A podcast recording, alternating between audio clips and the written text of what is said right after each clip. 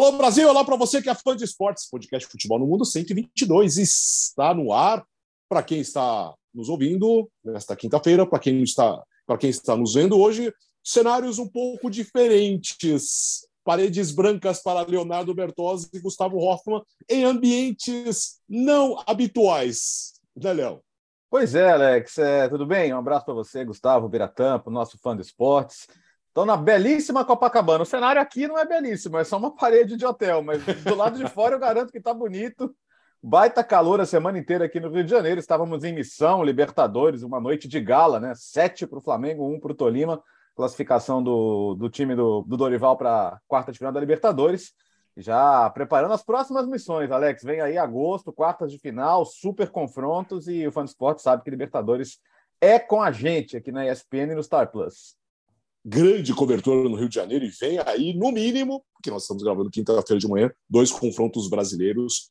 É, esperamos logo mais o Fortaleza. E você, Gustavo Hoffman? Tudo bem, companheiros? Um grande abraço para vocês, um abraço para o Fã Esportes. Bem, para quem nos assiste no YouTube, né, para quem está nos ouvindo, não muda nada, né? Tá tudo certinho. Para quem está nos assistindo, eu estou na casa do meu sogro, em Valinhos aqui no interior de São Paulo, porque eu já não tenho casa em São Paulo, já estou no processo de transição, né, de São Paulo para Madrid, com passagem pelo interior de São Paulo, né? Então eu trabalho ainda até o final de semana, aí a partir da próxima segunda, é, férias para fazer a mudança para Madrid. Aí esse é meu último podcast então em território brasileiro. Volto no próximo dia 1 de agosto, já na capital espanhola. Muito chique isso. Ô, Bira, e você, por onde anda? Não, dessa vez eu estou em casa. Dessa vez eu não estou tendo que improvisar. Não estou na salinha, numa, numa salinha nova lá de, de reuniões remotas da ESPN como da última vez. Tá mais normal aqui. Mas para quem ficou com, com vontade de uma mostarda por causa daquele fundo aqui, então vim aqui de meio mostarda aqui de novo é, porque o cenário lá era amarelo, né? É, não, e aquele amarelo bem cor de mostarda mesmo. E ainda tava de vermelho, parecia que é tipo mostarda ali, dava vontade de comer cachorro quente.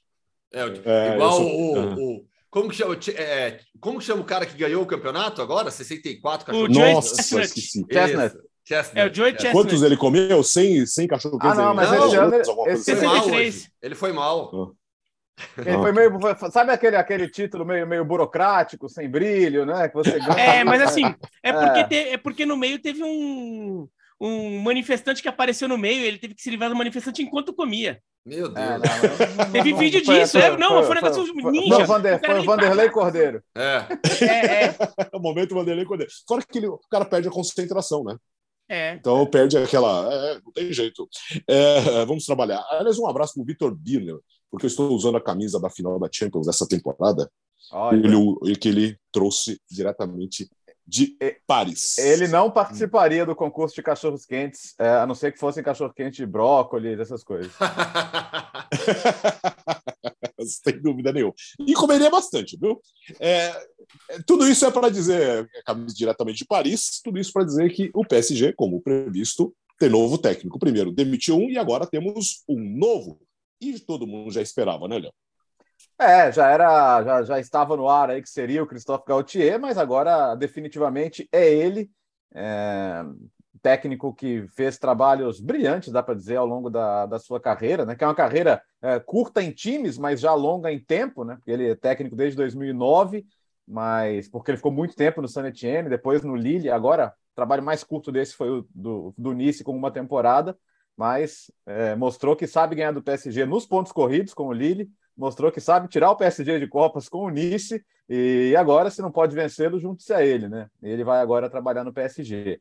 A questão é, é eu, eu, trato muito menos como só o Gautier e muito mais como o combo Gautier-Luiz Campos, porque foi o combo que funcionou no Lille, com o modelo de descoberta e valorização de jogadores, de, de muita força coletiva, e quando o presidente do PSG fala acabou a era do, do blim blim, das estrelas, né? Claro que as estrelas ainda estão lá, mas você vê na própria política de recrutamento, na própria política de contratações, que será que o PSG até outro dia contrataria o Vitinha, por exemplo? Uh, pensaria em buscar o Scamaca no, no Sassuolo, uma negociação que ainda pode acontecer, né? Que pelo menos na Itália se especula muito. Certamente é um outro perfil. Eles imaginam, as estrelas já estão aqui. E ele tem dito que quem, quem, quem, não, quem não cantar, não, não dançar conforme a música, vai sobrar. Vamos ver o quanto de liberdade ele vai ter para isso. Porque na era Leonardo, a questão do, do, poder dos jogadores, do player power, né, como eles dizem na Inglaterra, era muito grande. Né? O, o, o vestiário não se tocava. Se ele tiver a capacidade de, de colocar suas regras, de, de fazer todo mundo remar junto, jogadores do PSG tem, né? Pô, tem como poucos, capacidade tem. Só fiquei com uma pulguinha atrás da orelha quando ele fala do, da, da situação do Neymar, né? Porque a notícia que sai é uma e a declaração dele é outra. Ele fala, Sim. eu conto com ele. Mas eu fico pensando, conta mesmo? Ou é só aquela coisa de, pô, não posso falar que não conto, porque senão vai desvalorizar o jogador, é, vai, vai, vai dar um recado para quem quer o jogador que ele pode sair a preço de banana. Então, eu acho que ele não poderia falar nada diferente. Mas tenho dúvidas de, de, de se fato isso vai acontecer. E, para não me alongar muito, três zagueiros, que é uma coisa que eu dizia já desde a última temporada que o Pochettino deveria fazer, até pela característica dos alas que tem o PSG. É, e dos zagueiros também. Vamos ver se o Sérgio Ramos fica saudável, né? O que é uma grande dúvida da temporada mas é, ele já deixou claro que o time deve jogar com três zagueiros, então eu acho que é um encaixe bom aí. E aí, de repente, Messi e Mbappé como dupla de ataque. O Mbappé funciona bem como dupla de ataque, né? Então eu acho que ele pode estar tá pensando também não só tirar o máximo dos alas, mas também dos atacantes. Vamos ver. Mas eu gosto. Se ele vai ter o poder para executar os seus planos, aí é uma outra discussão. Mas como ele está junto com o Luiz Campos, eu acho que pode dar samba aí. É, eu acho que essa declaração dele em relação ao Neymar ela é necessária porque a eventual saída do Neymar não é garantida, né? É. O, o, mercado não está tão propício para uma negociação do Paris Saint-Germain pelo Neymar, né? Achar um, um destino para o Neymar hoje não é tão simples assim pelo tamanho que tem o Neymar, pelo custo que tem o brasileiro. Então acho que é, é a declaração necessária. É, talvez nos bastidores o Al já tenha dito para ele, olha, você talvez perca o Neymar, talvez a gente negocie o Neymar mas a possibilidade, por conta de tudo isso que eu acabei de falar, de, de, de permanência dele. Então, acho que é, é a declaração necessária para o momento. É, o Gautier ele tem um perfil completamente diferente dos últimos treinadores. Né? Ele não é um treinador internacional, como era um Tuchel, como, era, ou como é o Pochettino. Né? Os dois chegaram com tamanhos é, bem maiores do que o Gautier. O Gautier é um técnico nacional, é um técnico de sucesso dentro da França de grande trabalho do Saint de belíssimo trabalho no, no Lille.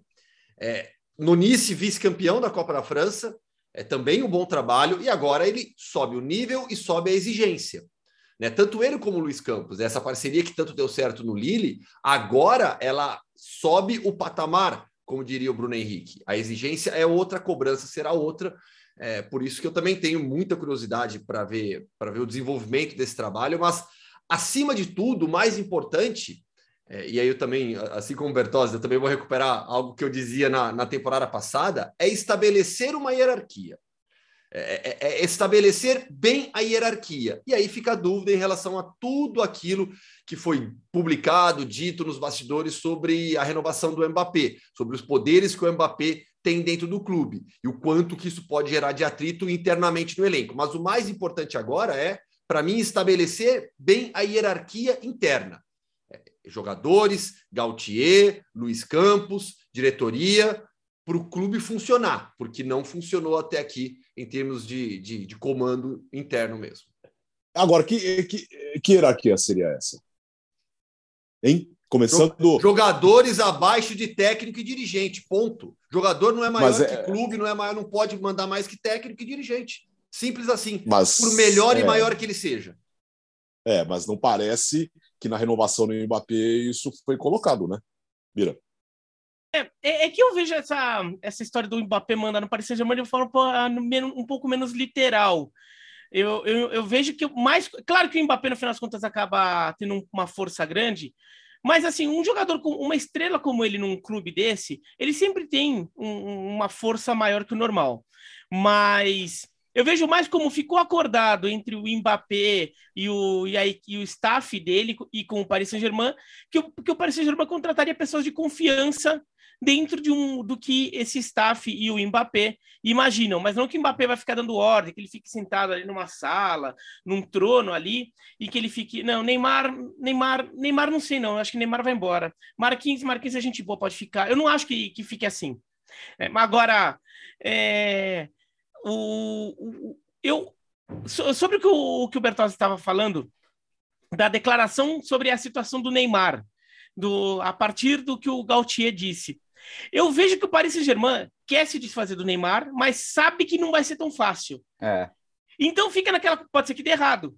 Pode ser que você não consiga se livrar dele. Então você também não vai chegar e ficar falando Neymar eu não quero. Bom, primeiro porque você baixa o preço dele, o Paris Saint-Germain vai querer fazer um dinheiro, mas se der errado, você vai ter que ficar com ele. E você não vai ficar com o Neymar e botar ele para treinar separado, você vai botar ele para jogar. Se você tem o Neymar, você bota ele para jogar. Então, acho que eu, eu, fiquei com a sensação de que foi aquele, aquela cena de interrogatório de, de suspeito em filme americano que hum. tem o policial bandido e o, o policial bandido, não, desculpa, o policial é, malvado e o policial bonzinho. E que o, o Gautier fez o papel do policial bonzinho e o Kelife faz o papel do policial malvado, aquele policial durão. Então, um dá aquela bate, bate na mesa, fala no ano, você vai ter que falar, e aí, o que você estava fazendo naquela noite?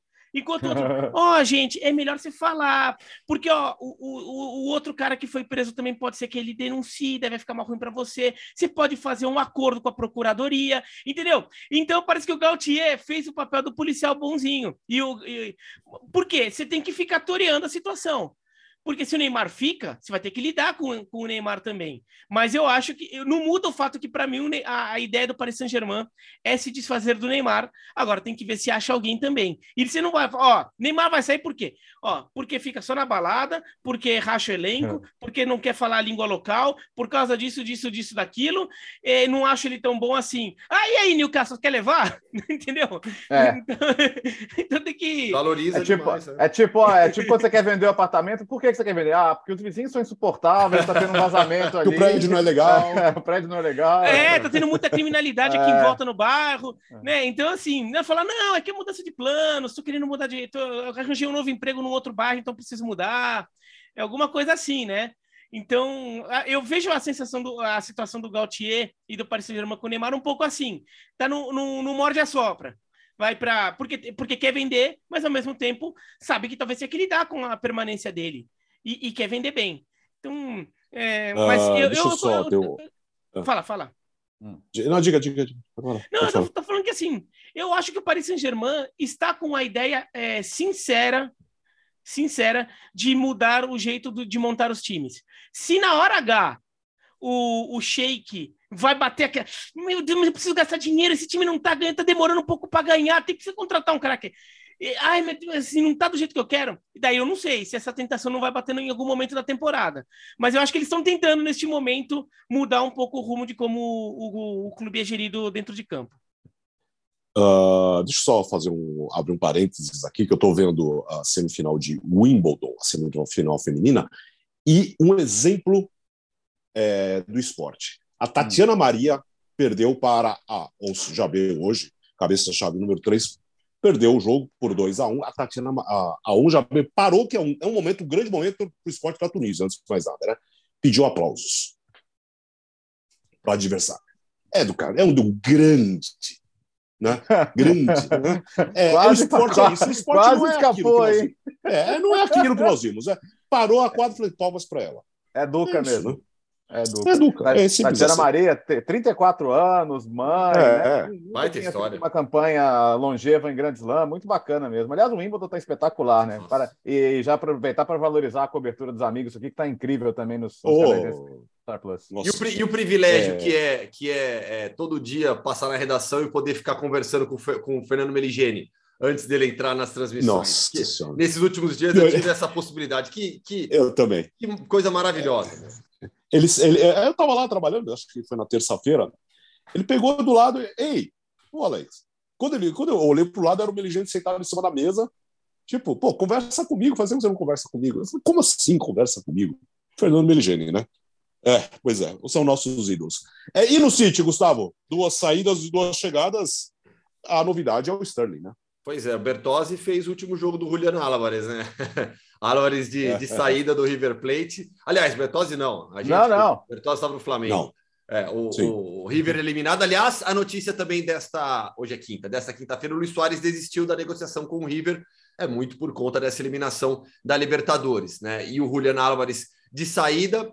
pro, pro Manchester City, que vai mudando o ataque, né? A, o Sterling ainda não é confirmado, não é oficial no momento em que gravamos o podcast, mas está a caminho do Chelsea. O Gabriel Jesus já saiu, também foi para Londres, foi para o Arsenal e o City terá um novo ataque na prática, né? E a gente está falando de um time que ganhou a Premier League, que brigou por Champions League, não é um time que foi mal na última temporada, mas é, dentro da certamente da avaliação do Pep Guardiola e também de algumas o Gabriel Jesus. Gabriel Jesus, o Guardiola gostaria que ele continuasse, mas o Gabriel optou por sair, né? Pediu para sair, aí houve a negociação com o Arsenal. Mas são mudanças importantes em um time que já vem ganhando.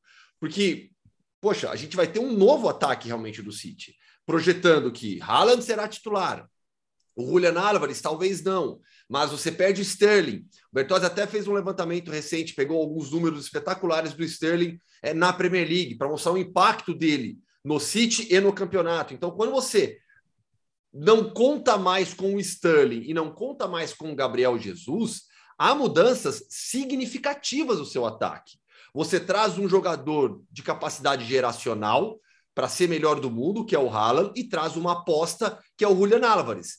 Então, esse City que vem dominando o futebol inglês e disputando os principais títulos do mundo, tenho convicção que seguirá assim, mas com mudanças. Não é o mesmo time da temporada passada, porque são peças importantes que se vão e pelo menos uma muito importante que chega e toda aposta no Julian Álvares.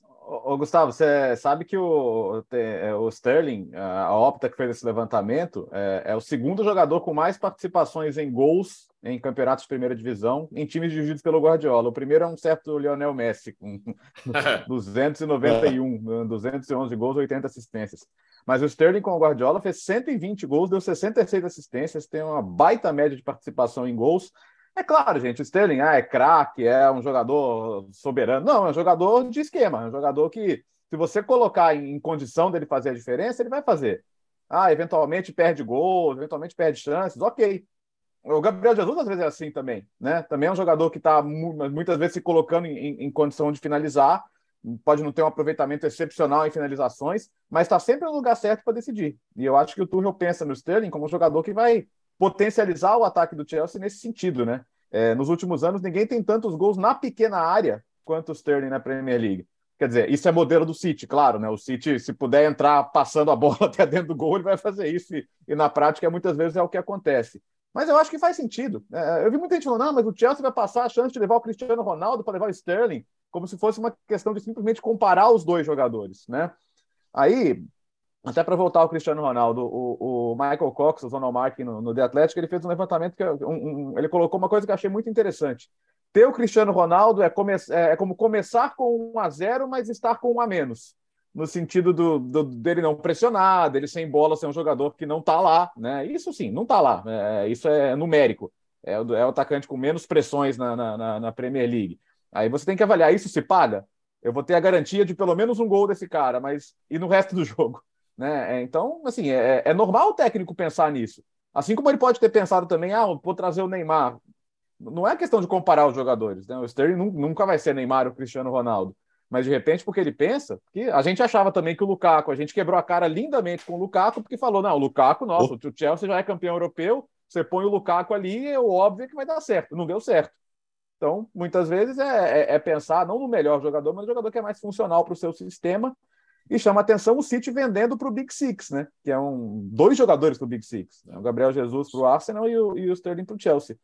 Talvez porque hoje, assim, o, o, primeiro que a Premier League, hoje, hoje o time rebaixado da Premier League ganha mais que o campeão italiano, tá? Eu vejo muita gente falando, ah, porque o Milan não consegue competir no mercado, porque a Inter. Isso é básico, gente. É, é, é dinheiro. É simplesmente dinheiro. Então, muitas vezes o jogador não vai para um, um, time que joga Champions League porque ele vai para a Premier League. A gente já falou sobre isso. Mas o, mesmo os times médios e pequenos da Premier League não tem condição somente de sair pagando 40, 50 milhões por cada jogador que eles vão contratar. Então, muitas vezes, assim, ou você faz negócio dentro do Big Six, ou você não vai fazer o negócio.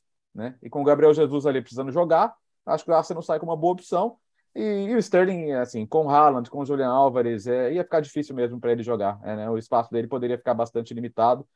É, então, acho, acho natural e acho bom para todo mundo. De novo, acho que assim, as pessoas, as pessoas é, elas têm algumas noções de que é, chamar alguns jogadores de ruins, cara, um jogador com, com anos de, de Premier League, seleção, números excelentes. É, é, ruim é jogador que não dá, não dá resultado, pô, e o Sterling sempre deu. É, o Sterling, na última temporada, até acho que ele foi perdeu um pouco de espaço. Ele continuava jogando, mas é, parecia que no, nos jogos mais decisivos, jogos mais importantes, ele, ele não era não era preferência.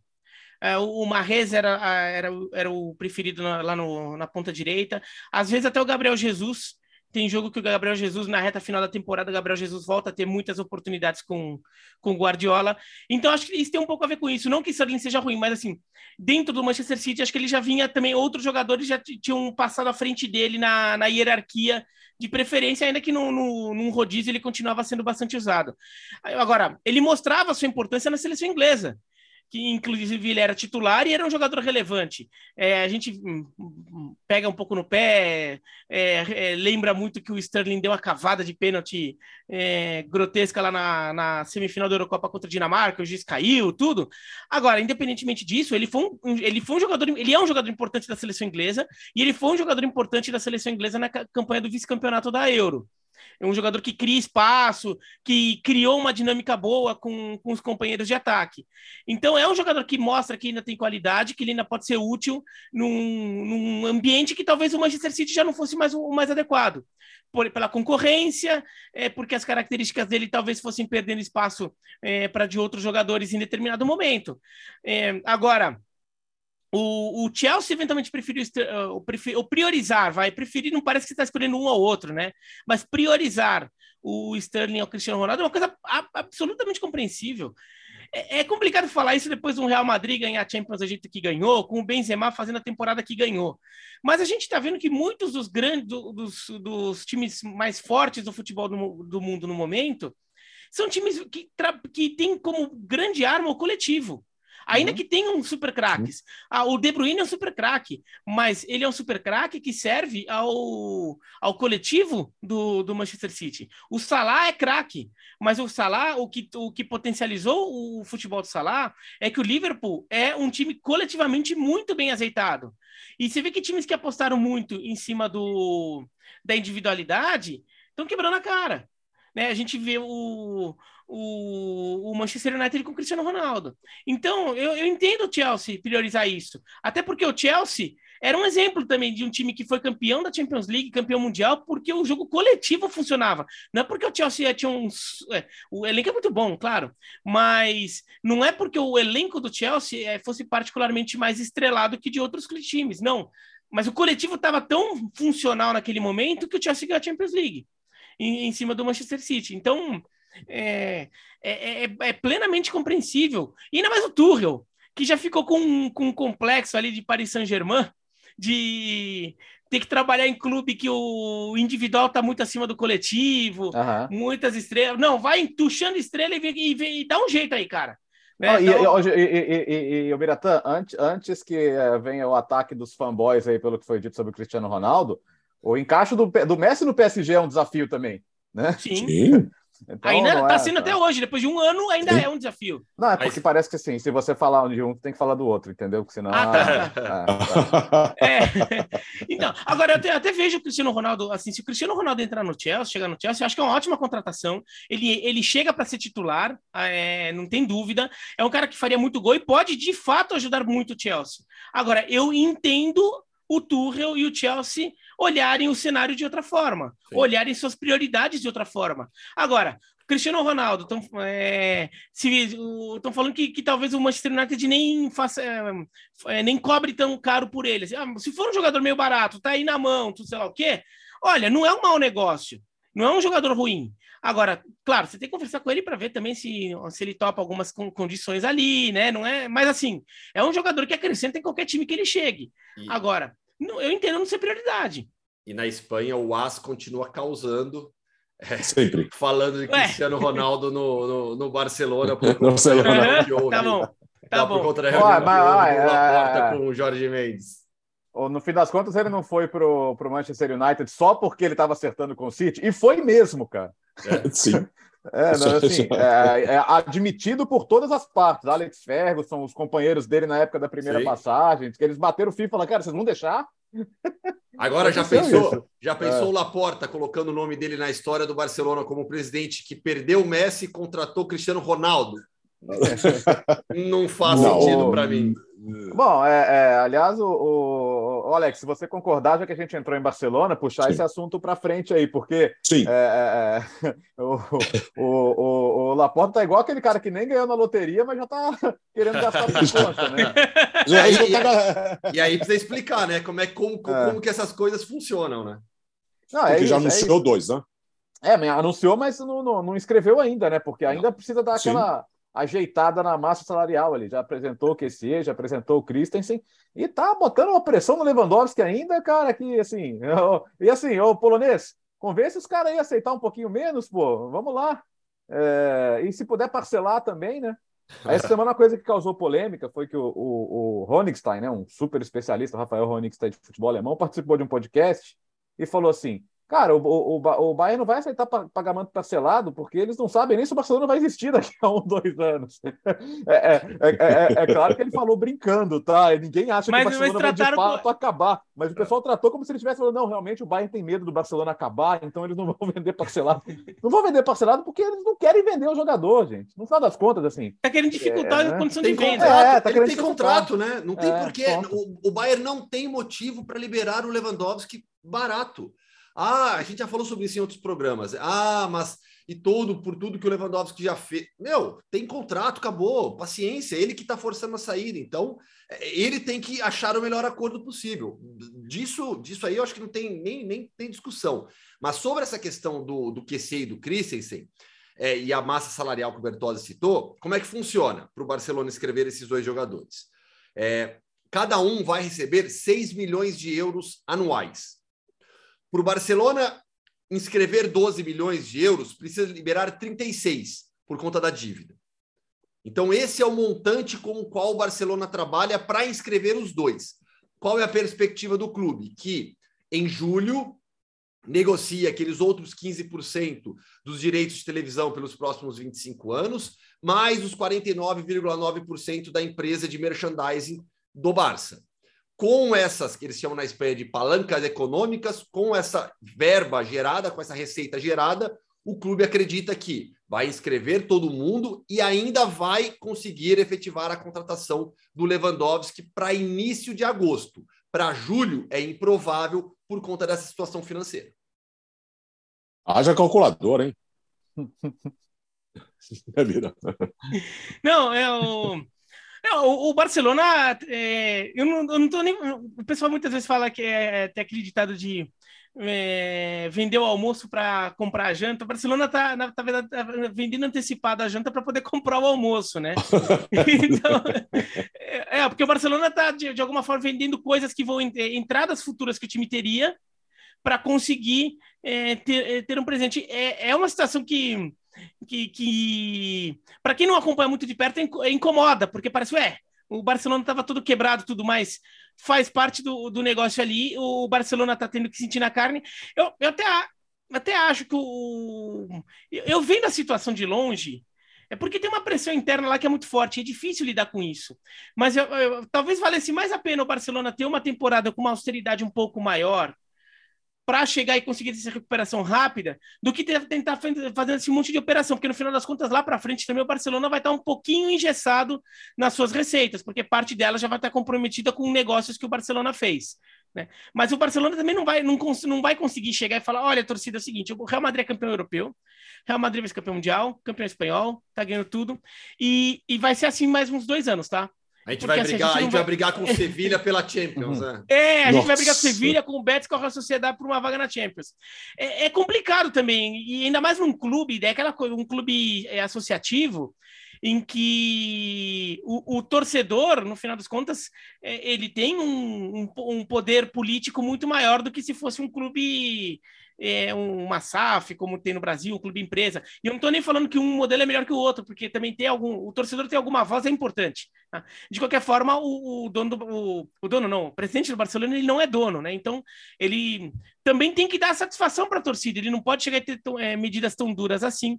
É, é o que está acontecendo, mas. É, é, essa história do Lewandowski, sei não, viu? Tô começando a achar que ele vai ficar. Isso aí não. Ó, Alex, rapidinho, só antes de ir para a Itália, hum. duas negociações que aconteceram é, que, que fazem barulho. Uma, uma que acho que tem, eu tenho, eu pelo menos tenho muitas dúvidas, Axel Witzel é, reforço do Atlético de Madrid, uma temporada de contrato só, um jogador que já não vinha tão bem assim no Borussia Dortmund, acho que é uma aposta do Diego Simeone para o meio campo, ele já tinha perdido alguns jogadores, é o Herrera, por exemplo, foi embora, foi para a MLS, então é uma reposição ali para meio campo, o Atlético que ainda precisa gerar receita, precisa negociar também. E outra que eu achei espetacular, uma, uma, uma contratação daquelas super inteligentes, de mercado mesmo, Braz Mendes, sai do Celta e vai para a Real Sociedade é jogador muito bom, jovem, que arruma meio campo. O meio campo da Real Sociedade ganha mais uma peça muito boa. Uh, só pegar uma carona, você falou agora há pouco do, do, do Luiz Soares, perdi aqui, mas ele, ele confirma aqui que estava muito animado uh, em ganhar uma, um torneio na América do Sul. E com a eliminação, isso não será possível, então ele não vai acertar com o River Plate. E agora, na Itália, a Juventus aguarda de Maria e Pogba, né, Léo? Anúncios ah, iminentes, Alex. Nos próximos dias já está tudo acertado. Vão fazer exames, vão ser apresentados. E o Pogba volta para o lugar onde ele viveu os melhores anos da carreira em clubes, né? Na, na, seleção a dinâmica foi um pouquinho diferente. Ele teve grandes momentos nos últimos anos também, nem tanto no Manchester United, onde teve altos e baixos. Mas na Juventus, nossa, jogou demais, né? No time finalista de Champions League. E a Juventus que o contrata de graça, entre aspas, né? É, sem custo de transferências, pela segunda vez. E acho que vai ajudar muito, até porque o meio-campo era o setor mais carente do time. Na temporada passada, a Juventus sofreu muito no, no seu meio-campo. E ele agrega muito. E o Di Maria, assim, Di Maria, uma, uma, uma contratação que eu vejo chance muito pequena de dar errado a Juventus ano passado ela foi meio que pega no pulo com a saída do Cristiano Ronaldo, né? Porque ele saiu com o campeonato já começado. Não houve uma reposição de fato, porque não dá para você falar que você contratou Moise Kim para substituir o Cristiano Ronaldo, né? Você contratou para compor o elenco, mas você não tinha um substituto ali. É, e, e, só foi buscar o Vlaovic lá em janeiro, mas com, com a chance de título já muito comprometidas.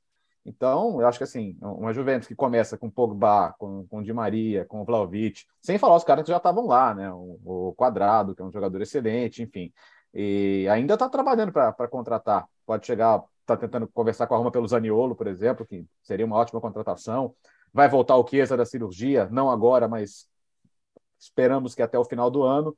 E fica a questão da defesa, né? Porque o Delite está querendo sair, a Juventus não vai querer vender barato porque pagou caro mas tem mercado, né? Bayern, Chelsea, acho que é uma, é uma negociação que vai acabar acontecendo. Mas a gente fala no Koulibaly como substituto, né? Que é um baita substituto e acho que é alguém que na Série A, inclusive, jogou mais que o próprio Delite, né? Que é um jogador é, com, com, com, vistas para o futuro. O que, que, eu quero dizer? Acho que a Juventus está querendo passar um recado de que acabou a brincadeira, né? Vocês de Milão aí, vocês se divertiram bastante nos últimos dois anos, mas quero minha coroa de volta. Há uma confiança no Alegre que é uma confiança, acho que confia desconfiando, porque o primeiro ano dele foi muito abaixo do que se imaginava, isso não tem dúvida, mas agora, assim, eu acho que a Juventus ganha, num, ganha em nível individual e coletivo muito. Né? Acho que você consegue montar uma Juventus aí super competitiva e que a questão é começar forte, mas eu não consigo dissociar o começo ruim da temporada passada com a saída abrupta do Cristiano Ronaldo, e, e queira ou não, por mais que coletivamente ele tenha seus desafios, são 20, 30 gols na temporada que vão embora e, e não são repostos, né? E, não é nem só isso, né, Bertozzi? A, a, a estrutura de time que o Pirlo tinha deixado também não era grande coisa da, da outra temporada. Então, a, a Juventus faz um planejamento para a temporada, é, querendo que alguém se aparecesse para levar o Cristiano Ronaldo, porque a conta estava difícil de fechar, mas você está contando com ele, porque ele está lá, ninguém não estava aparecendo, você está fazendo planejamento com ele. Então a Juventus não vai gastando dinheiro, não vai reforçando o time. E a temporada anterior mostrava que era um time que precisava de ajustes, precisava uhum. de investimento. Então, quando o Cristiano Ronaldo sai, Beleza, saiu Cristiano Ronaldo, agora a Juventus pelo menos agora começa a ter algum dinheiro ali que começa a sobrar, porque o salário dele era muito alto e estava engessando as contas da Juventus. Só que não tinha tempo para sair atrás, e quem estava lá não é que tinha, não, não, mas olha, o nosso time precisa de investimento, mas tá bem montadinho, tá ajeitado, assim, a coisa tá, tá não tava, o time não tava legal de resto. O Cristiano Ronaldo vinha salvando muito uma Juventus que tinha deficiências. Então, quando ele sai, você perde o cara que resolve os seus problemas, mas você não tira os seus problemas, né? Que os problemas continuam ali. Então, de fato, foi uma temporada complicada que a Juventus foi tem que se acertar no meio do caminho. E olha, teve um determinado momento que a gente ficou discutindo aqui no podcast e a Juventus voltou para a briga do título. Quer dizer, sim, o time sim. conseguiu recuperar sim. terreno. Eu consigo, o Alegre, apesar de, tu, de, de, de ter decepcionado no geral pela expectativa que a Juventus tinha, conseguiu fazer o time ser competitivo em determinado momento. Então, agora com essas contratações que fazem sentido também, contratação com cara de Juventus, né, que é um time que sempre trabalhou muito mais é, coletivo do que super craques, né, é um time que sempre pensou muito em uma, um, um, um, um, time em campo robusto, é, competitivo, que saiba competir, se o Pogba tiver no modinho seleção francesa ali, botar a chavinha seleção francesa na cabeça dele, essa Juventus é muito forte. E o Di Maria é um cara que sempre compete, é um cara que sempre entrega. É, é uma Juventus que, que, que, vem com planejamento agora. É a diferença que faz quando você planeja uma temporada e quando você não planeja. E, e, o Di Maria, ele não apenas compete, entrega, como nessa ideia que o, que o Biratan citou de, de força coletiva. Se tem um jogador coletivo no futebol mundial, é o Di Maria porque no Paris Saint-Germain ele tinha que correr pelo Messi, pelo Neymar, pelo Mbappé, na Argentina corre pelo Messi, pelo Lautaro para ficar lá na frente, quando o time ataca com três jogadores, é ele quem volta para fechar a segunda linha. Então, assim, se tem um jogador coletivo que se entrega realmente, esse é o de Maria e com nível para desequilibrar ainda nas, nas grandes ligas europeias. Vocês acham que o Haller pode causar um impacto grande nesse Borussia Dortmund, hein, Bira? Eu, assim, é que o problema é, da, da, é que ao causar um impacto, pode, é, inevitavelmente acaba comparando com o que tinha antes. E eu acho que é uma queda de qualidade do Haaland para o Haller. É uma, uma queda bem razoável. Ainda mais pela característica de jogo, que o Haaland, acho que tinha característica. Os dois são centroavantes que fazem muitos gols, mas com características bem diferentes. O, o, o Haaland é um jogador, por exemplo, de velocidade, transição. O Haller é, então, cuidado aqui para não bagunçar, né? Mas o Haller é um jogador que fica, que fica mais na frente, que trabalha num time que tem que, que, que avança mais em bloco, como o, o Ajax ele se deu bem assim. Quer dizer, não é um jogador que tem com tanta explosão e velocidade como é o Haaland e, e, como é o estilo de jogo do Borussia Dortmund. Então, acho que vai ter uma queda. Agora, isso não significa que ele vai jogar mal, não significa que ele seja um mau jogador, não significa que não seja uma boa contratação. Agora, você está perdendo um cara que, como o Gustavo, o Gustavo disse, é um cara com potencial de ser uma das referências da nova geração do futebol no mundo, uma das referências do futebol nesta década, você não vai conseguir substituir o cara com facilidade né? E então acho que o Haller pode até fazer um, é, jogar um bom futebol, fazer muitos gols, mas inevitavelmente acho que terá uma queda em relação ao que o Haaland apresentava. A questão do Dortmund, se de repente o, resto do time, se o, Dortmund não consegue qualificar também um pouco o, o entorno, mudar um pouco até o estilo de jogo para de repente aproveitar o máximo disso e pode até se tornar um pouco mais competitivo. Por exemplo, o Dortmund na frente, beleza, o Haaland uhum. é, é, é, é, gênio, bababá, faz um monte de. A defesa do Borussia Dortmund é um negócio absurdo. Mas então, agora é uma defesa nova, né? Então, justamente, o, o, Dortmund está pensando em melhorar a defesa. Se, se, a defesa do Dortmund fizer menos pataquada, é capaz de, mesmo com a queda de Haaland, de Haaland para Haller, o time ainda ser melhor. É, Por quê? Porque a, a, zaga... a, defe... a, zaga... lá não, não dava. Agora, o agora... gol bobo. É, não, agora, acho que agora com o Sully e Schlotterbeck cresce muito o nível da zaga, né? Você pode ter uma linha defensiva ali com, com o Munier Rafael Guerreiro nas laterais, Schlotterbeck e Sully. Aí você teria o Hummels até como opção de, de banco ou para variar para para três zagueiros eventualmente. Mas esse, esse, esse grupo de atacantes me anima, né? Acho que a, você não vai substituir o Haller sozinho, mas no, no, com a DM e Haller juntos, acho que você consegue uma parceria bem interessante. Eu gosto do mercado do Dortmund, cara. É, eu, eu acho bem, bem interessante, sim. Eu acho que o, o time coletivamente deve melhorar. Mas o ponto é isso, né? Até, até, até que ponto o volume absurdo de gols e jogos decididos pelo Haaland vai, vai fazer falta. Mas acho que é, atacaram os pontos certos no mercado, pelo menos. É um novo Borussia Dortmund, com um novo técnico, velho novo técnico, né? O Edin Terzic de volta ao clube, uma defesa totalmente nova, é, uma aposta no Carinha DM, que é uma promessa do futebol alemão. É, algumas referências continuam, o Marco Reus, a principal dela, o Hummels, o Bertozzi também já citou. É, mas o Haller, ele é um jogador que eu acho que é uma aposta certeira. Porque é um atleta aqui, até separei os números dele aqui. Vamos pegar. Na Eredivisie, né? O Trash e, e Ajax. 73 gols e 26 assistências em 132 jogos. Na Bundesliga, pelo Eintracht Frankfurt, clube anterior dele ao West Ham, ele marcou 24 gols e deu 13 assistências em 60 jogos. Ele foi uma certeza no campeonato alemão. Na Premier League decepcionou, ele não conseguiu render é, o que se, se acreditava pelo West Ham. Na Premier League foram 48 jogos, 10 gols e duas assistências só. Então ele tem números consistentes da carreira. Quando foi para a principal liga, não rendeu, mas ele já tem uma passagem forte por uma das ligas mais fortes, que é a Bundesliga. Então, é um atleta de 28 anos, é um perfil completamente diferente do que foi o Haaland na sua chegada, do que é o Carinha DM, outro garoto. Né? O Dortmund, que nesses últimos anos vem fazendo um mercado de captação de jovens bom demais. Julie Bellingham, nem citei o Bellingham aqui ainda, é um dos mais talentosos meio-campistas do futebol mundial. O Dortmund, que nesses últimos anos vem buscando jovens promissores, desenvolvendo e depois vendendo bem, foi buscar no Haller mais uma certeza. Né? Eu acho que o Biratã tocou em um ponto crucial a comparação com o Haaland será inevitável. E aí vai ficar injusto para o Haller. Mas dá para imaginar uma temporada de. Eu não vou ficar aqui projetando quantos gols e quantas assistências, mas de uma certeza ali na centroavância do Dortmund. Acho que ele vai, vai entregar os gols que a diretoria espera. Um destaque, Gustavo, para o Iñaki Williams. Pois é, não só o Iñaki Williams, né? A seleção de Gana, de maneira geral, né? Que o Iñaki Williams é, é a, melhor, é a melhor janela de transferências do mundo. Pois é, pois é. E isso, nossa, isso está gerando uma, uma. Essa história está gerando uma confusão na Espanha. Porque a, a Gana agora pegou o Lamptey, o Salizu e o Iñaki Williams. Dos três, o Iñaki Williams é o nome que chama mais atenção. O Iñaki Williams tem uma história de vida, a família Williams tem uma história de vida de muito sofrimento. Os pais do Iñaki e do Nico Williams, os irmãos do Atlético Bilbao, é, fugiram de Gana, cruzaram o deserto do Saara e entraram na Espanha pela fronteira de Melilla, no norte da África, pulando a cerca que fica ali.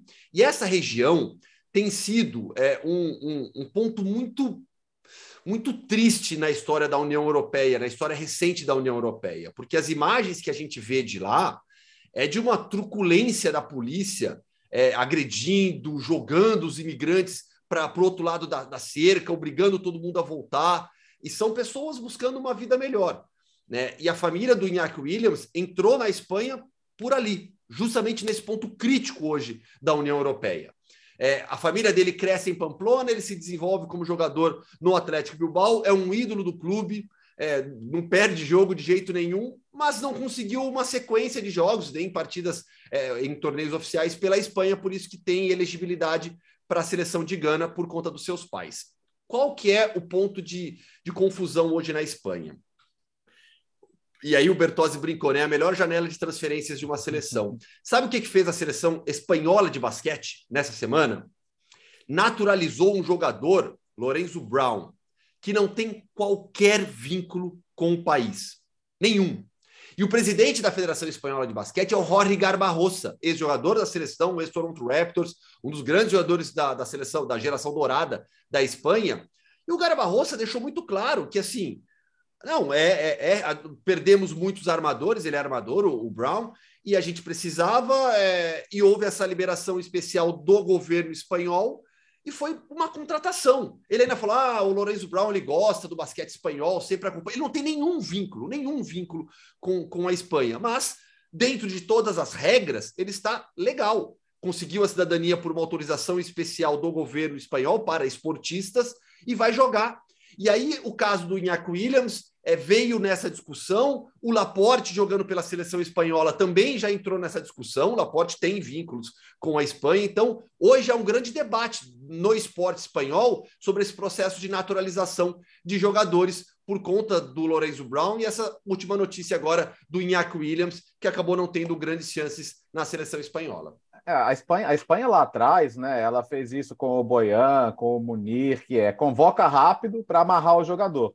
É. Tanto que a, a, mudança da FIFA recente, né, de tolerar ali um, um, mínimo de partidas com o jogador enquanto ele ainda é jovem, vem muito de casos assim, né? Você nem pensa em. O, o próprio Iñaki jogou um amistoso. Na uhum. regra de, de 10 anos atrás, ele talvez, ele, ele talvez não, ele não poderia mudar de seleção. Mas ficou claro também que era isso, é só para segurar o cara. Né? Muitas vezes você nem pensa em, em usar o jogador no, novamente, mas você quer amarrá-lo ali. Então, eu, eu, sou totalmente favorável ao direito de escolha, né? Em tempos de diáspora, imigração, não existe alguém. Existe muitas pessoas que não são de um país só, são de dois, três ou vários, e aí você escolhe. É, o ponto é que a, a, discussão disso é: eu vi o, o, uma entrevista do Quaracei, né, que foi goleiro de Gana na, na, Copa de 14, depois foi barrado, jogou o primeiro jogo e, e hoje é dirigente, e ele falava: olha, é, beleza, acho que eles vão ser bem-vindos, mas como isso vai cair com quem classificou Gana, numa classificação dramática, né? E, ah, ok, são 26 vagas. Alguém que ficar de fora vai se sentir prejudicado por alguém que chegou para sentar na janelinha. Algum jogador que fosse titular, e assim, se você vai convocar o Iñaki Williams, ele vai jogar, né? Vamos combinar. Se você vai, vai convocar o Lamptey, ele vai jogar. E Gana cresce muito com esses jogadores. Salisu também, que é um ótimo defensor, vai jogar. Como é que fica o cara que vai sair do time, né? Então, assim, são questões que no futebol pode parecer óbvio, ah, mas o cara tem que pensar que o time vai melhorar como um todo. Não sei, né? Especialmente assim, é, existem muitos históricos de desunião em, em seleções africanas, é, problemas com dirigentes, é, promessas não cumpridas, prêmios não pagos, seleções que no dia, é, para forçar ali um acordo em relação a premiações, porque os dirigentes são muito ruins mesmo, é, eles ameaçam não viajar, a própria Copa de 14 existem relatos de que Gana estava com brigas internas, confusão. Não, teve, teve imagem, né? né? Tinha até imagem do, é. dos jogadores com, com um bolo de dinheiro no, no hotel, que assim, os dirigentes tiveram que pagar na hora. E então, o jogador, é. assim, a imagem de forma o jogador estava certo, viu? Ele tinha, eles tinham que ganhar o dinheiro, receber o dinheiro. Não, até, até para passar para você, Birata, é, é, é, a questão não é só técnica, né? Acho que tem que ser feita uma avaliação e, e um cuidado muito grande para ver como é que vai ser esse ambiente também, né? Sim. Agora, é, de qualquer, me, me, surpreende até o Iñaki Williams não ter tido mais chances na seleção espanhola, porque ele é um jogador com nível para isso. É, considerando que a Espanha é, é, uma seleção que também não tem super craques no ataque, é um time que é, trabalha muito coletivo, ele é um jogador com características que poderiam ser muito, poderiam ser muito úteis à seleção espanhola. Ele acabou só tendo uma convocação para valer e foi esse amistoso que o Bertozzi mencionou contra a Bósnia. É, se Gana fizer bem esse trabalho de recebê-lo, então, é, a comunicação com, os demais jogadores do grupo for boa. Se de repente houver entendimento do grupo, fala: olha, eu sei que tem aquele amigo meu que vai deixar de ser convocado por causa disso, mas pô, o cara é tão melhor o nosso time vai ter tão mais chance na Copa por causa desse cara que, porra, meu, vamos, vamos nessa, né? Assim, se tiver um pouco essa, essa, essa compreensão, é um, um reforço é, muito bom para a seleção de Gana e é muito bom para ele, que é um jogador com nível de jogar a Copa do Mundo que não estava tendo oportunidade. E, e, o Iñaki Williams, ele, ele, ele, teve até uma entrevista recente que ele e a família, ele perderam, eles perderam um pouco é, o inglês, mas eles mantêm o dialeto do, do, do, do povo é, onde morava, onde moravam os pais dele, né? Então, assim, tem vínculo mesmo. E só para só fechar, desculpa, Alex, uhum. é, dessa polêmica que eu citei que, que, que, hoje, desse debate que existe na Espanha, é, por conta da pandemia, há mais de 300 mil pedidos de naturalização é, espanhola atrasados. Um deles é do Vinícius Júnior. É, o Vinícius já poderia ter cidadania espanhola. É, todo cidadão brasileiro que mora e trabalha de maneira ininterrupta por dois anos na Espanha tem direito à cidadania. Né? E o Vinícius tem, já passou pelas provas, prova de cidadania, desculpa, prova de cultura espanhola e de língua espanhola, ele já fez isso, já passou, já era para ter passaporte comunitário, deixaria de ocupar uma, pra, uma, uma, uma vaga essa comunitária dentro do, do Real Madrid. Hoje ele, hoje ele, ele, Rodrigo e Militão, que são os três estrangeiros do elenco. Então o, o, o pessoal até puxou o caso do Vinícius também como, como isso. E o Real Madrid não fez nenhum pedido especial. O Vinícius e toda a equipe que trabalha com o Vinícius, eles trabalharam sempre o tempo todo como qualquer cidadão comum.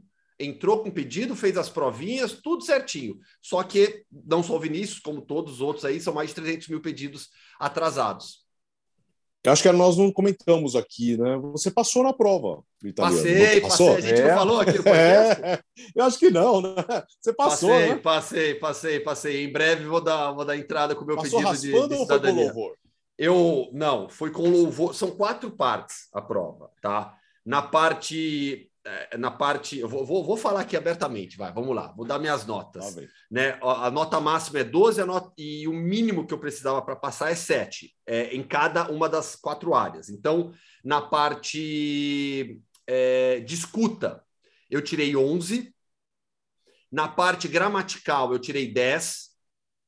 Na redação, eu tirei oito e na verbal eu tirei sete. Foi no limite na verbal de falar. Que aí é difícil. Boa, garoto. Eu pratico, né? Mas de escutar, tranquilo, a parte gramatical estava bem estudado, né? A redação foi direitinho e só o verbal que foi. Você fica nervoso, meu, na hora que você fica conversando com o professor, né? Na hora ali, né? Ele vai te fazer o você escolhe um tema, é. ele te oferece os temas, né? Você escolhe, eu escolhi viagem, viagem, se hospedar e hotel tal. E, mas eu, eu fiquei nervoso na hora. então vamos continuar na Itália, Gustavo. Itália. Ah, sim, vamos, vamos continuar na Itália. O invadível Bertozzi, Mundo Hoffman deu um pulinho ali na pulha. Normal. Porque o papo dessa semana é com Gabriel Strefezza, jogador do Leite, que vai jogar a Série A nessa temporada. Fã de esportes, o papo agora então é com Gabriel Strefezza, atacante do Leite, campeão da Série B, acesso garantido para a Série A italiana. Gabriel, prazer falar contigo, tudo bem? Prazer, prazer tudo meu, Gustavo, tudo bem? E você, como você está? Tudo certinho também. Vamos passear pelo sul da Itália, pela Puglia. Que região belíssima, hein? Muito, muito bonito. Aproveitando a praia agora, né? Que eu voltei para Itália, voltei aqui para Leste, então estou aproveitando bem as praias aqui que são muito bonitas. Verão tá quente aí? Tá muito quente. Ontem estava fazendo 40 graus, hoje Nossa. 38. Então tá, tá muito quente, viu? e a pré-temporada já começou? Afinal de contas, já, a estreia. Já, já, porque, assim, a estreia do Leite é apenas contra a Internazionale, pelo menos em casa, né? É, então, a gente começou, né? A gente tá. Começou faz o quê? Faz uns cinco dias. Estamos treinando aqui em Leite ainda. E amanhã a gente viaja para as montanhas, né? Que é em Trentina. A gente vai fazer uns 20 dias lá treinando, que é o clima é um pouquinho mais baixo, né? Sim. Então, um pouquinho mais fresco. Então, a gente treinar uns 20 dias lá e depois volta para Lete. E a primeira, o primeiro jogo é contra o Inter, né? Um joguinho fácil aí, né? Em casa. E vamos ver, né? Vamos ver como vai ser, né?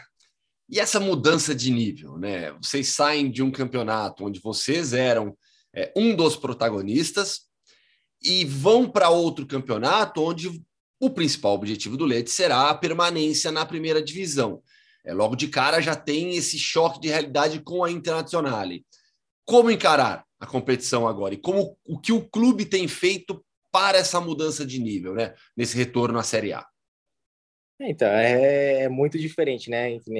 Eu já consegui jogar a Série A já. Sim. Então, eu conheço bem, né? Eu sei como que, como que é a Série A. Então, é totalmente diferente, é um outro campeonato. Então, aí o Lete vai fazer de tudo para permanecer na Série A. E por enquanto ainda não abriu o mercado, né? O mercado ainda não, não abriu, então saiu alguns jogadores, chegou mais uns dois, três novos. Então o, o diretor ainda está tá montando o time, né? Tá refazendo o time, porque para você se manter na Série A, você tem que refazer o time, você tem que fazer um time bom à altura da Série A, porque é totalmente diferente, né? Como, como eu estava dizendo, é totalmente diferente da Série B, então ele tem que, tem que encaixar as peças, as peças certinhas, trazer gente que conhece a Série A, né? Para dar de tudo lá e para continu tentar continuar na Série A, né? Sim. Gabriel, a gente vai falar um pouquinho sobre a sua história também. Você está com 25 anos, mas na temporada passada, na Série B italiana, 14 gols e 6 assistências em 35 jogos. Melhor temporada da carreira? Sim, foi a melhor da, da minha carreira. Foi, acho que foi, profissionalmente foi a melhor mesmo, porque nunca tinha feito tanto gol assim, né? Então, não, não tem nem não tem explicação, né? Nessa, nessa temporada foi, foi a melhor. Por que, que as coisas deram tão certo? Ah, eu acho porque, que nem eu vim para cá, o treinador joga 4-3-3, né? Então, é a minha posição é de, de ponta, né? Ponta direita e ponta esquerda. Esse ano eu joguei na ponta direita. Então, é a minha posição ideal, porque nos outros times que eu joguei aqui na Itália, eu sempre joguei de ala, é, meio campista, então não fazendo a mim, então não me destacava muito. Eu jogava bem tudo, mas eu não destacava muito, não ficava tão perto da porta, do, do da uhum. porta, né, do, do gol. Então, aí esse ano deu, deu que o treinador 4-3-3 o ano todo e eu ficava muito perto do, do, gol, né? Então, toda hora a bola chegava, o, o time era muito bom para a Série B, então todos, todos os jogos a gente sempre fazia 10, 15 chutes por gol, então a gente sempre estava lá atacando, atacando, atacando. Então, esse ano foi, foi um, do, um dos grandes anos do Leti também, né? Porque o Leti fazia muito tempo que não era campeão da Série B, então deu tudo certo para o time e para mim, né? Marco Baroni é o técnico do Leti. E em, em relação a. Eu sempre. Eu, toda vez que eu converso com jogadores brasileiros é, que atuam na, no futebol italiano, eu gosto de falar sobre a parte tática também. Né? Como é o Baroni no dia a dia, nesse aspecto tático de cobrança, exigência? Você que já está aí no futebol italiano desde a base, a gente vai falar sobre isso, mas Fala um pouquinho sobre esse aspecto tático do jogo na Itália. Olha, eu vou falar para você, é, o, o, a gente chama ele de Mister, né? O Mister Baroni, ele é, é um martelo. Ele uhum. todo dia, todo dia, é, como, como posso dizer, é, fica martelando, né? É, para a gente não, não deixar cair a intensidade, para a gente não deixar cair a motivação, sempre estar tá motivado, sempre estar tá correndo, sempre o, treinar, o treino a gente treina o quê? Uma horinha e meia, duas horinhas por dia, e o treino é de alta intensidade. Então, todo dia a gente vem treina de alta intensidade porque ele gosta do treino assim. Porque, querendo ou não, você treinando assim, o jogo você vai bem. Claro. E deu, foi o que aconteceu, né? Na Série B, a gente treinava todo dia assim, chegava na, nos jogos, a gente tava, tava voando. Então, ele é, ele é um martelo que não para, tá sempre ali, até com os meninos que jogam um pouco, ele sempre reclamando com os meninos, vai, vai, vai, não deixa cair, não deixa cair. Então, ele nesse aspecto ele é muito, ele é muito bom. Então, e também vai para a preparação da partida, ele prepara certinho dos adversários, ele sabe o que tem que fazer, sabe aquilo, sabe isso. Então, é muito bom, né? Ele ajuda, ele, é, ele ajuda muito no, nesse aspecto também. E depois na é, na, na, parte física também com, com, o professor aqui, né, que a gente, preparador físico, ele toda, todo dia tem que correr também com ele, é, a gente até xinga ele de vez em quando, até brinca com ele, né, fala assim que ele, é, que ele é chato tudo, mas ajuda, né, tem que ter essa preparação, então a gente reclama, mas corre, né, então, mas é, o mister, o treinador aqui, ele é, ele é muito bom nesses aspectos. A sua base foi no Corinthians, certo? Certo. Fala um pouquinho da sua experiência como garoto no Corinthians. Ah, eu cheguei lá, eu tinha 11 anos, né? Quando eu cheguei, já tinha eu jogava o Malcolm, o Mantuan, o Arana, o Maicon. Então, eles já estavam lá, eles chegaram primeiro que eu, né? E eu cheguei com 11 anos e aí eu fui dos 11 aos 18, quando eu acabei, tinha feito 18, eu fiquei okay, uns 6, 7 meses com 18 anos, depois eu vim para Itália. E foi que é, aprendi tudo, né? Jogava, jogava campo, à tarde jogava campo e à noite jogava salão. Então, foi aprendi tudo lá, aprendi a base, é, as técnicas de como jogar. O salão me ajudou muito também, porque eu joguei salão até os 15, 15 16 anos, então me ajudou muito também. E foi isso, mas foi uma base, não tinha que ser, foi a melhor coisa, né? Fazer a base no Corinthians, porque depois que eu cheguei aqui, eu era muito acima dos meninos daqui da, da Itália. Até quando eu cheguei na base aqui, eu estranhei, porque eu falei, meu Deus, que, que isso, né? Porque vem na base do Brasil, do Corinthians, e vem na base dos meninos aqui da Itália, tem muita diferença. Então, quando eu vim para a base aqui, eu tinha feito na base, eu jogava de ala, que era tipo um lateral avançado, eu fiz, tinha feito 10 gols na base aqui. E é porque era, era bem mais tranquilo do que no Corinthians. Então, eu fui muito bem. Então, eu agradeço muito por, isso, por, por ter feito a base toda lá. E, e como que surge a proposta, né? Para você, com 18 anos, sair da base do Corinthians, você não teve chance no time de cima do Corinthians, você sai com 18 anos e vai para a SPAL. Como que acontece a proposta? Então, foi que eu tinha meu, meu empresário que era brasileiro na época, né? E aquele ano que eu tinha feito 18 anos, eu tinha machucado umas duas, três vezes, né? E tava para acabar meu contrato com o Corinthians. Então, ele me eu fiz uma reunião com ele e falou assim, olha, eu fui lá falar com o Corinthians, o Corinthians quis quer fazer mais seis meses com você de contrato, porque você se machucou tudo, então eles não, não querem alongar muito, né, o contrato. Eles querem fazer seis meses. Se você for bem, se seis meses, aí depois a gente faz um outro contrato. Então ele falou, ou tem a possibilidade também de você ir para Itália, que você já está quase tudo na mão, seu passaporte, tudo certinho. Você termina seu passaporte, seus documentos italiano e tem um time lá no, na Itália que é o SPAL, que tá, acabou de subir para a Série B, que o SPAL naquela época estava na Série C, ganhou a Série C e subiu para a Série B. Aí pensa aí, vê o que você quer e a gente, o que você quiser a gente faz. Eu pensei, falei com a minha família na época, tudo certinho. Falei, quer saber? Falei, vou, vou fazer minha vida lá fora, vou tentar lá e seja que Deus quiser. Deixei tudo na mão de Deus e fui. Falei, vou, vou acertar lá com, com tipo, o Spawn, né? Vou, vou querer ir. e acabei vindo, aí eu fiz a pré-temporada aquele ano com, com o time profissional, né, do SPAL, e depois eu desci para base, me deixaram na base para para pegar experiência também, né, para ver como que eu como eu me adaptava na Itália, tudo isso, não, não sabia nada da língua ainda, também tudo. Aí eu peguei, peguei certinho, fui bem no campeonato da, da base, né? Fiz, fiz um monte de gol, um monte de assistência, tudo. E depois aí eu comecei, o treinador começou a me ver, né? Do, do, profissional, começou a me subir para base. Fiz um jogo no, no profissional, depois eu comecei a ir pro banco certinho, tudo tudo certinho. Depois eu comecei sempre, aí os outros anos comecei a ser emprestado, tudo aí começou assim, né? Foi foi assim daqui em diante. Temporada inicial 2016-17, certo? Isso, certo. Ou seja, com tanto tempo de Itália, é, sobrenome Strefezza, falando italiano, tá sentindo em casa já, né? Ah, agora sim, né? Agora já sou. Me sinto italiano agora, né? Porque eu é. não todo dia conversando com os meninos italianos. A minha esposa também sai com, com as mulheres, estuda aqui italiana. Minha filha vai na escola também já fala italiano perfeitamente. Então a gente. A minha segunda filha nasceu aqui na Itália também, né? Então praticamente a gente se sente italiana agora, né? Duas filhinhas já? Duas. Uma tem sete anos que vai na escola e a outra tem, tem sete meses. É, a família já toda bem adaptada já, à Itália. E ao, e ao sul da Itália, né? O sul da Itália é muito parecido conosco, né? O jeito do Isso. italiano, a cultura, é o ritmo de vida, tudo é, é bastante parecido, né? Muito, muito parecido. Até com o tempo aqui, porque aqui na, no sul da Itália não faz tanto frio que nem no norte, né? No norte da Itália. Então é muito parecido nesse aspecto ainda. E as pessoas aqui são muito é, calorosas, eles são muito torcedor. Você vai na rua, eles param, quer tirar foto. Então é, é mais ou menos é tipo o Brasil, né? Quem jogar num time grande no Corinthians, você não pode sair na rua porque senão você não consegue andar. Aqui é a mesma coisa. Se você vai na rua, você não consegue andar. Então é muito muito parecido nesses aspectos. E a transferência para o Leite, no final das contas, foi extremamente importante para você dar esse salto de qualidade, jogar, é, ter minutagem e estatísticas excelentes, né? Isso, então, fazia, fazia o quê? Fazia desde a época que eu cheguei na Itália até o ano passado eu estava no SPAL. Então, já fazia muito tempo. Tudo bem que eu tinha sido emprestado, tudo, mas eu sempre voltava para o SPAL.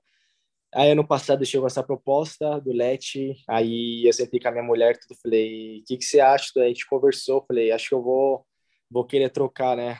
Querer trocar esse esse ambiente, quero ver outros outros ambientes, né? Então, vamos, falei, seja que Deus quiser, né? Coloquei na mão de Deus também. Falei, então, vamos então. E Deus, aí, graças a Deus deu tudo certo essa temporada. Foi a melhor temporada da minha vida e deu certo. E o seu contrato atual vai até quando? Eu tenho, eu firmei quatro anos de contrato com opção para o quinto ano. Então, praticamente eu tenho quase cinco anos de contrato aqui. Tá. Bom, nessa temporada agora, então, todos os jogos do Let, o Fun Sports vai acompanhar no Star Plus e também nos canais ESPN, campeonato italiano exclusivo aqui no futebol, aqui no Brasil, dos canais ESPN do Star Plus e projetando essa temporada. A gente já falou e acho que é algo é, realista, né? Permanência na Série A. Vai depender do mercado, dos jogadores que estão por vir, mas qual é a sua expectativa pessoal também para essa temporada? Ah, é, que é querer ficar com o Let na Série A, né? Esse é o, o que eu tenho em mente, né? De ajudar o Let, de, de fazer gols e ajudar o Let a se manter na Série A, né? Porque essa cidade aqui é uma cidade muito muito boa de viver, né? E os torcedores são muito afetuosos, então eles merecem isso, né? E agora, pessoal, é, eu quero, ah, quero jogar bem todos os jogos, fazer o, o, o mais gol de o mais possível de gols, assistências, ajudar, ajudar a equipe. E, e depois, se Deus quiser, para um, um, time, um time maior, né, um time tradicional aqui da Itália, né, um time, um Milan, uma Inter, né, uma Juventus, o que é sonho, né? Sempre tive um sonho de jogar Champions League, sempre tive jogar até na Premier League, eu sempre tive um sonho. Então, é, botar tudo na mão de Deus, fazer esse ano aqui, se Deus quiser, vai dar tudo certo e, e vamos para cima chamar a atenção de Roberto Mantini também? Também, também é um sonho que eu tenho também e que eu quero ir para a seleção, né? Tanto ou brasileira ou italiana, né? Que eu tenho as duas possibilidades. Então, se Deus quiser fazer um, um bom campeonato esse ano, eu chamar a atenção dele aí, né? Tomara, tomara. Gabriel, prazer falar contigo, legal te conhecer. Boa sorte, boa sorte nessa temporada do Campeonato Italiano, que o fã de esportes, como eu disse, assistirá com exclusividade nos canais ESPN e no Star Plus. Grande abraço para você. Obrigado, um abraço a todos e tchau, tchau. Até a próxima. E Forza Lecce! Força Lecce! Ficamos por aqui. O podcast Futebol no Mundo 122 uh, terminou. Gustavo Hoffman, boa viagem para você. Você entrará de férias. Nós não teremos mais esse contato diário fisicamente, mas pelo podcast, pela televisão, estaremos sempre juntos. Gustavo. Obrigado, gente. De coração, vocês são amigos para o resto da vida e eu espero a visita de vocês lá em Madrid. O quartinho de. O quartinho não, quarto de hóspedes vai ficar bonitinho. Lá tem o porão também. Se chegar muita gente junto, vai para o porão. Mas tem, tem, vai ter o quarto de hóspedes bonitinho. Primeiro de agosto, então, fã de esportes, eu volto aqui no podcast e na programação dos canais ESPN no Star Plus. Que coisa, né? Nós chegamos, anunciamos a chegada do Gustavo Hoffman, agora anunciamos é, a partida, não a saída, a partida do Gustavo. Logo estaremos lá. Já viu o projeto na casa, viu? Dá para ir todo mundo, viu, Léo? Boa, vamos, vamos, vamos, vamos, vamos sim. Já estou marcando passagem. Tá bom. Valeu, boa viagem, Léo. De volta para São Paulo. Até mais tarde. Tchau, Virá. Bom, tchau, tchau e até segunda-feira. É isso, o podcast Futebol no Mundo fica por aqui. Bom fim de semana para você. Segunda-feira estaremos mais uma vez. Tchau.